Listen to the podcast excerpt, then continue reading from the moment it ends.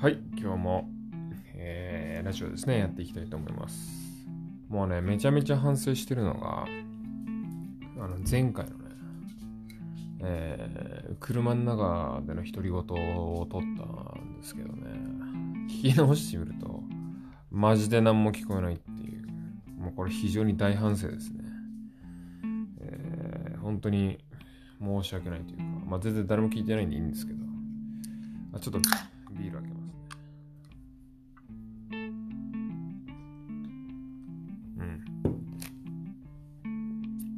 まあね、誰も聞いてないんでいいんですけど、あのね、非常に反省しましたね。あの全然聞こえないっていうね。やっぱりこう、部屋で、えー普通のマイクでね、えー撮るのが一番いいなっていう、でも痛感いたしました。まあ、ただですね、あのーまあ僕一時期ちょっと YouTube やと撮ってた時期もあったんで、あの専用のね、ワイヤレスマイクがあるんですよ。あの、Amazon で3000円ぐらいで買ったやつがあるんですけど、次ね、あれをね、えー使ってまた懲りずにね、車の中からやってみようかなっていうふうに思ったり思ってなかったりしています。あれね、これラジオを撮るのに一番やっぱいいのはね、車の中なんですよね。っていうのは、あの基本的に僕、バイト行くとき車なんですけど、車の行き帰りで片道45分ぐらいなんですけど、暇なんで、あの、ボケっとね、あの、してるんで、独り言喋るには非常に向いてるんですよね。あのまあ、特にこのラジオは車の中で、一人で車の中にいるときに聞いてほしいっていうのをコンセプトにやってますんで、あの、撮る側もね、一人で車の中っていうのは非常にいいっちゃいいんですけどね。あの、まあ、というわけで、まあでも今日は部屋の中でね、えー腰を据えて撮ってるわけなんですけども、まあね、話すことといえばね、あの、行ってきましたよ。あの、ツイッターにもあげましたけどね、渋い映画に行ってまいりました。国後っていうね、あの、まあ前々からこのラジオでもちょっと喋ってましたけど、あの、国後、北方領土のね、えー一番北海道から近い島ですけどね。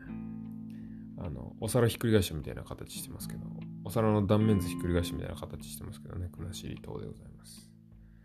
エトロフと国後島、シコタンと歯舞諸島っていうのは多分、あの小学校のね、地理の授業とか、えー歴史の授業とかで、えー結構いろいろ書かされたりしましたんで、漢字もバッチリ書けますけど、あの、詳しい歴史についてはね、あの恥ずかしながらね、あの、ちゃんと調べたのってほんと最近なんですよね。あの、っていうのも本当に、これも言いましたけど、あの、函館に今年の夏旅行に行った時に、あの、たまたま読んだ氷砂の塔っていう大沢有正さんの小説の舞台が、北方領土のちっちゃい、歯舞諸島の中の一個かな？中の、あの、ゆり島、春、まあ、あのフィクションなんで春ゆり島になってますけど、ゆり島を舞台にして、ゆり島っていう島があって、えーその島を舞台にした小説なんですけど。えーそれがな、あのーどうにか、こうにか面白くて。そこからちょっと北方領土についていろいろ、あの、あの、まあ、ちょっと深い文献読んだりしてね。いや、まあ多分人よりは知ってました、もともと。僕結構歴史は、あの、詳しい自信があるので、まあ人よりは詳しかったと思いますけど、さらに深いところまでね。あの、まあ日本側をね、8月15日に戦争終わったにもかかわらず、9月の頭ぐらいまでこう攻められてね、えー強奪されたと。えあの、北方領土たちを強奪されて、まあ本当にあわい、あわい、あの、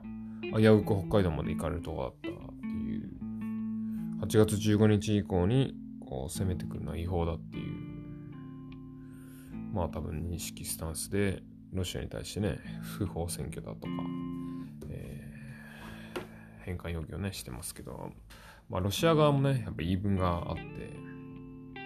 まあ、僕もちょっと本当間違っているかもしれませんけど、追わないでくださいね。あ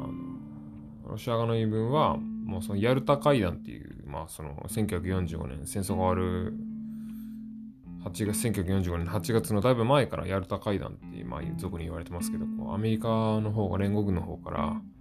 えー、当時ね、日本とソ連はお互いに、えー、攻めないようにしましょうっていう日ソ不可侵条約っていうのを結びましたけど、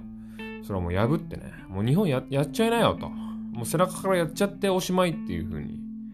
アメリカからけしかけられてたんですよね、実はソ連はね。あのそれでも5月ぐらいの段階で、じゃあもう日本攻めますわっていうのはもうソ連的に決めてて、いやだってアメリカの方からそう言ったら、満州と、あのまあ、当時ね、本当日本の戦力になった朝鮮半島と、えー、地東列島ですよね。千島列島ですよね。あの、北方領土から上の方、あの、を、もうやるというかね、まあ、それのこう統治権を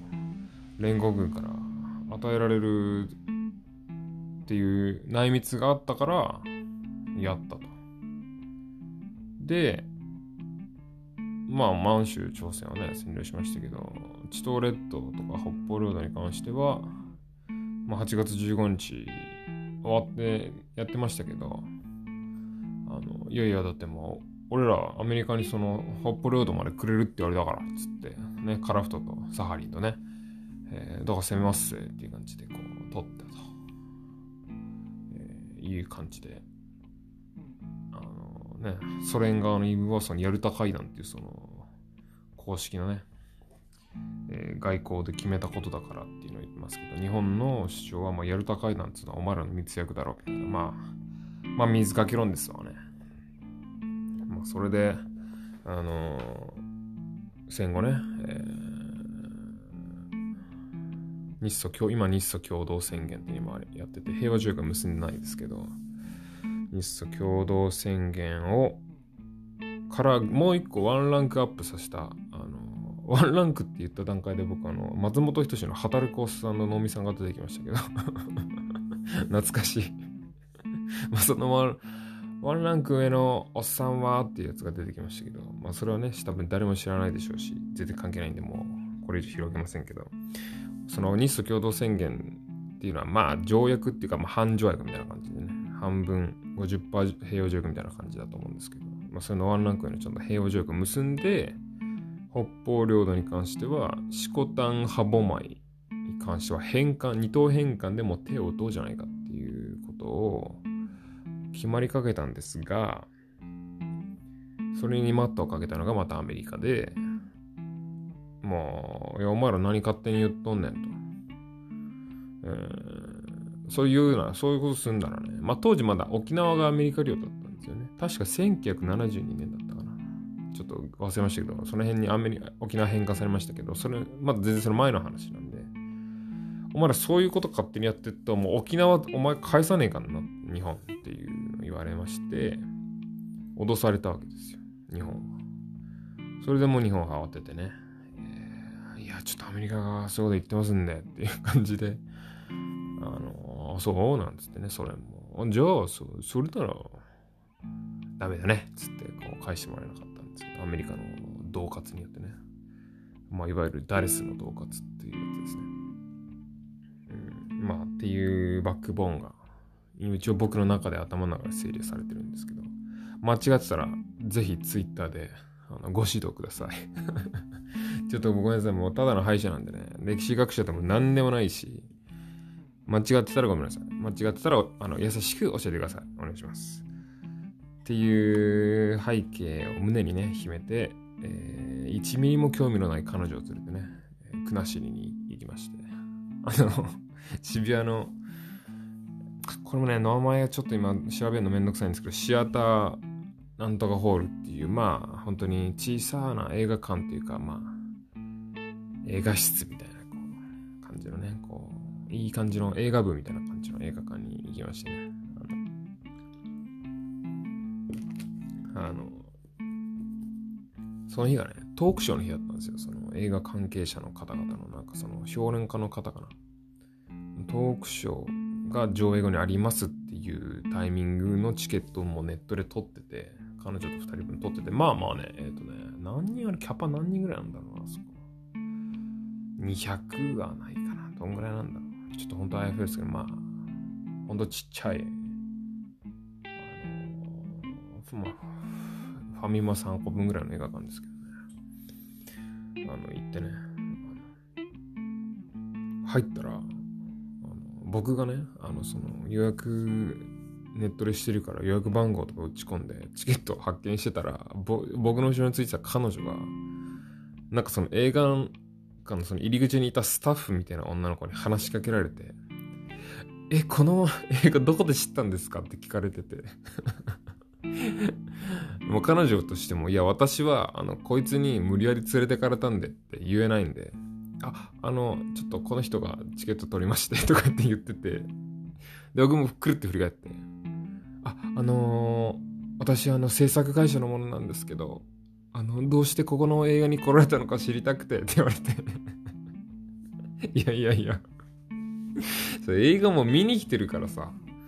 でもそら、そんな不思議がらなくてもいいんじゃないと思った思いましたけど、興味あるに決まってるやんって感じですけど。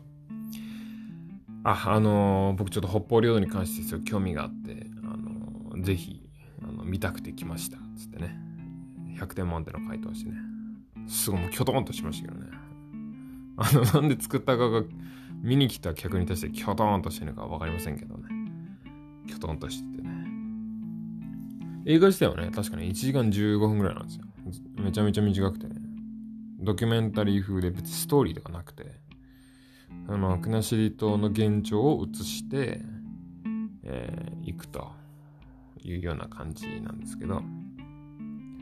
まあ、せっかくね、僕もね、ちょっとラジオを始めて、ある一個のテクをね、思いついたんですよ。あの、ちょっとこう今もう12分ぐらい喋ってるんですけど、長くなりそうな時は2部作にするっていう、その前半後半分けるっていう。そうすると、